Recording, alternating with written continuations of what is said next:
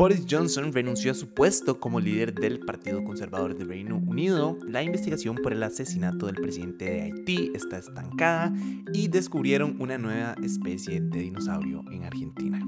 Esto es Primero lo Primero, un podcast diario, no pasa nada, con todo lo que tenés que saber para empezar el día.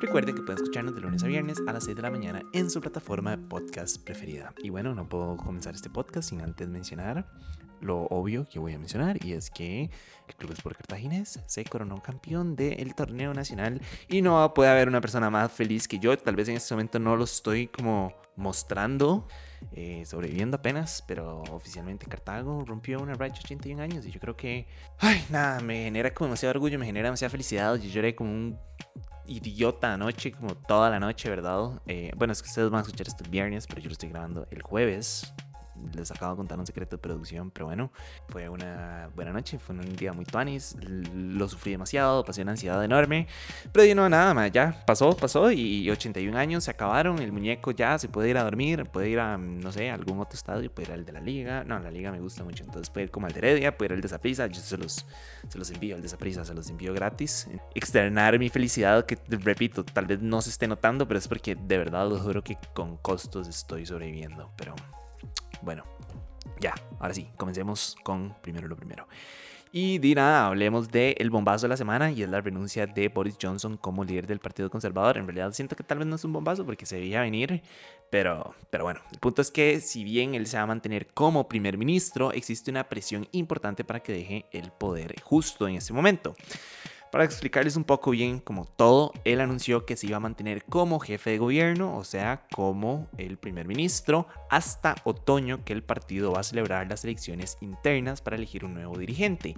Quien gane estas elecciones va a ocupar la silla del primer ministro hasta las elecciones generales del 2024. Entonces la presión está para que deje el puesto ya y vean a ver a quién ponen, ¿verdad? Como para, para sustituirlo. Eh, pero lo que está diciendo y literal dijo como van a tener que llenarse las manos de sangre si quieren que yo renuncie en este momento. Pesado, ¿verdad? El comentario, pero, pero bueno, así es como más o menos está la, la situación. Lo que sí hizo fue nombrar a nuevos ministros y secretarios de Estado para reemplazar a la cantidad que dimitieron que bueno, lo abandonaron como protesta en los últimos dos días. Específicamente han sido 60 personas los que ha perdido dentro de su gabinete. Entonces, pues es un golpe, ¿verdad? Bastante importante al partido y bueno, a él como, como figura. Pero bueno, para explicarles como bien, bien todo, o tal vez un poco mejor, ¿Por qué está renunciando Boris Johnson al liderazgo del partido? Y es porque él está envuelto en una serie de escándalos. No los voy a como ir punto por punto, ¿verdad? Porque son demasiados. Eh, lo que tienen que saber es que, bueno, está el llamado Partygate, que fue como este escándalo por las fiestas organizadas en Downing Street durante los confinamientos del 2020 y el 2021. Básicamente lo que dijeron fue como, hey, nadie puede salir, nadie puede hacer fiestas, todo el mundo se confina. Y curiosamente en Downing Street, que es donde queda, eh, bueno, como en la casa matriz, digamos, del, del primer ministro, eh, y nada, ellos pasaron celebrando, ¿verdad? Entonces hicieron varias fiestas con muchísimas personas, 200, 300 personas dentro de una dentro del edificio, ¿verdad? Em, y varios con COVID en el momento.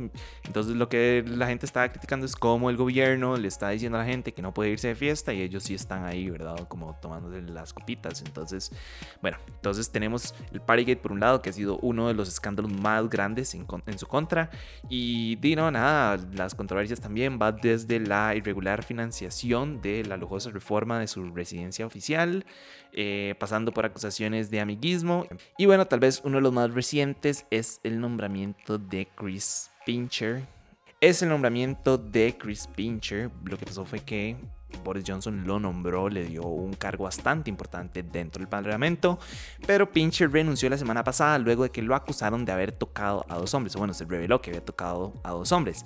Y para como hacer aún peor la situación, Johnson dijo que desde el 2019 lo habían informado de las acusaciones en contra de Pincher, pero que casualmente se le había olvidado. Entonces, eso también es una controversia bastante grande, que cómo es posible que se le haya olvidado eso, si es que realmente ustedes ya saben cómo funciona eso, ¿verdad? Se me olvidó, no me acuerdo, lo gasté en confites, ustedes saben cómo es la historia. Pero bueno, nada más les recuerdo que a principios de junio a Johnson eh, y pues le intentaron hacer un, un, voto de censura, lo sobrevivió y los que hicieron el voto de censura fueron sus propios diputados. Entonces de verdad como que ha perdido todo el apoyo y su figura que siempre haya estado como pues en una muy buena posición y siempre se le había visto como una buena persona, ¿verdad? Se ha ido decayendo bastante.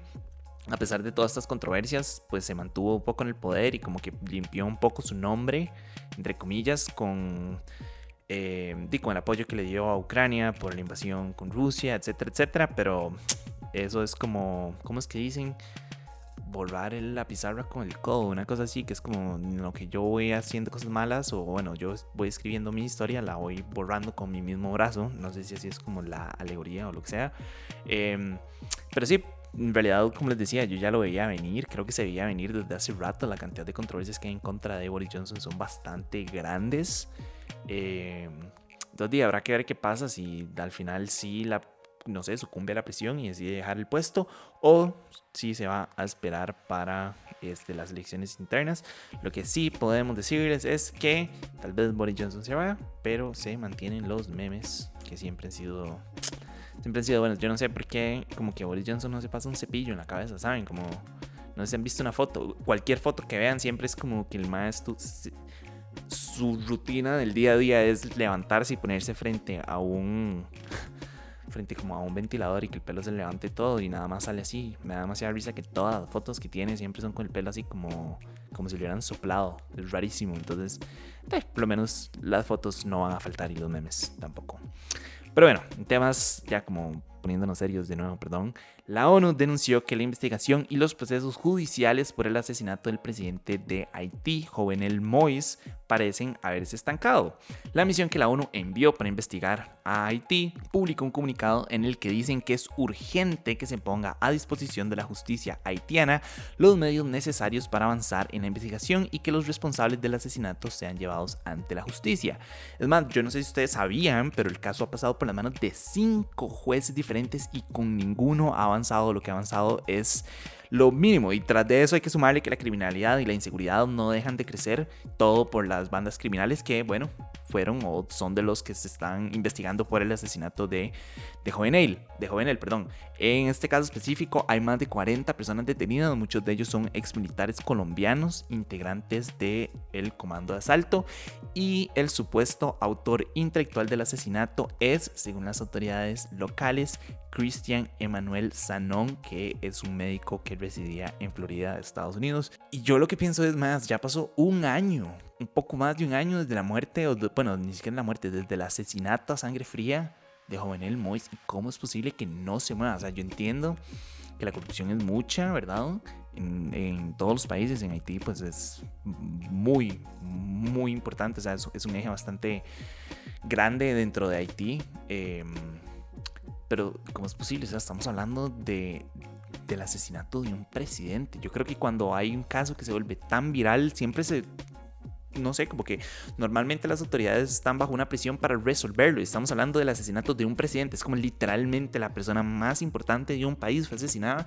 Las autoridades no han hecho nada o lo mínimo para, para mm, disolucionarlo, para buscar como a un, o enjuiciar a alguien, ¿verdad? Eh, Repito, yo entiendo que el tema de la criminalidad y las bandas eh, y, la, corrupción son, son muy importantes o, es algo muy grande dentro de Haití. Entonces definitivamente hay, hay mano sucia, ¿verdad? Pero dice nada, espero como que a pesar de todo este tema de la corrupción y las bandas criminales y, y, como esa influencia que tienen dentro del gobierno, dentro de los tres poderes, eh, y pues que a pesar de todo eso se llegue a algo. Estamos hablando del asesinato de una persona, independientemente si es un presidente o no. Creo que lo único que la familia merece es como un, un, descanso y, como cerrar este ciclo, ¿verdad?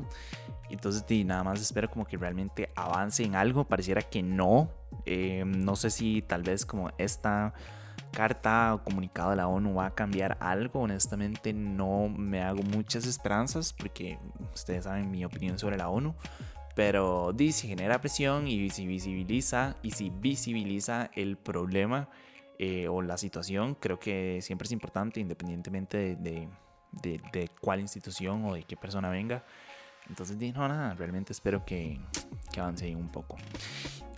Mucho la verdad. Y bueno, ya como para ir cerrando, les cuento que en Argentina encontraron los huesos de una nueva especie de dinosaurio carnívoro gigante que tiene una cabeza enorme y brazos diminutos, algo así como el Tiranosaurio Rex, pero argentino. A esta nueva especie se le llamó Meraxes gigas por uno de los dragones de Game of Thrones. Curioso, porque yo vi esa serie y no recuerdo que haya ningún dragón que se llamara como parecido. Honestamente no me acuerdo cómo se llamaban los dragones tampoco, entonces tal vez sí, pero me acuerdo que había uno que se llamaba como Dragón, pero no Meraxes gigas, no. Pero bueno, el punto es que al parecer, o según las teorías, las extremidades pequeñas son un tema de supervivencia y no evolutivo, ya casi voy a retomar ese punto. Nada más quería contarles que en términos generales el cráneo mide poco más de 127 centímetros y el cuerpo unos 11 metros de largo con brazos de 0,60 metros y esta especie se extinguió 200, mentira, y esta especie se extinguió 20 millones de años antes de que surgiera el T-Rex, entonces en realidad no hay ninguna pues relación entre ellos o al menos ninguna relación como evidente.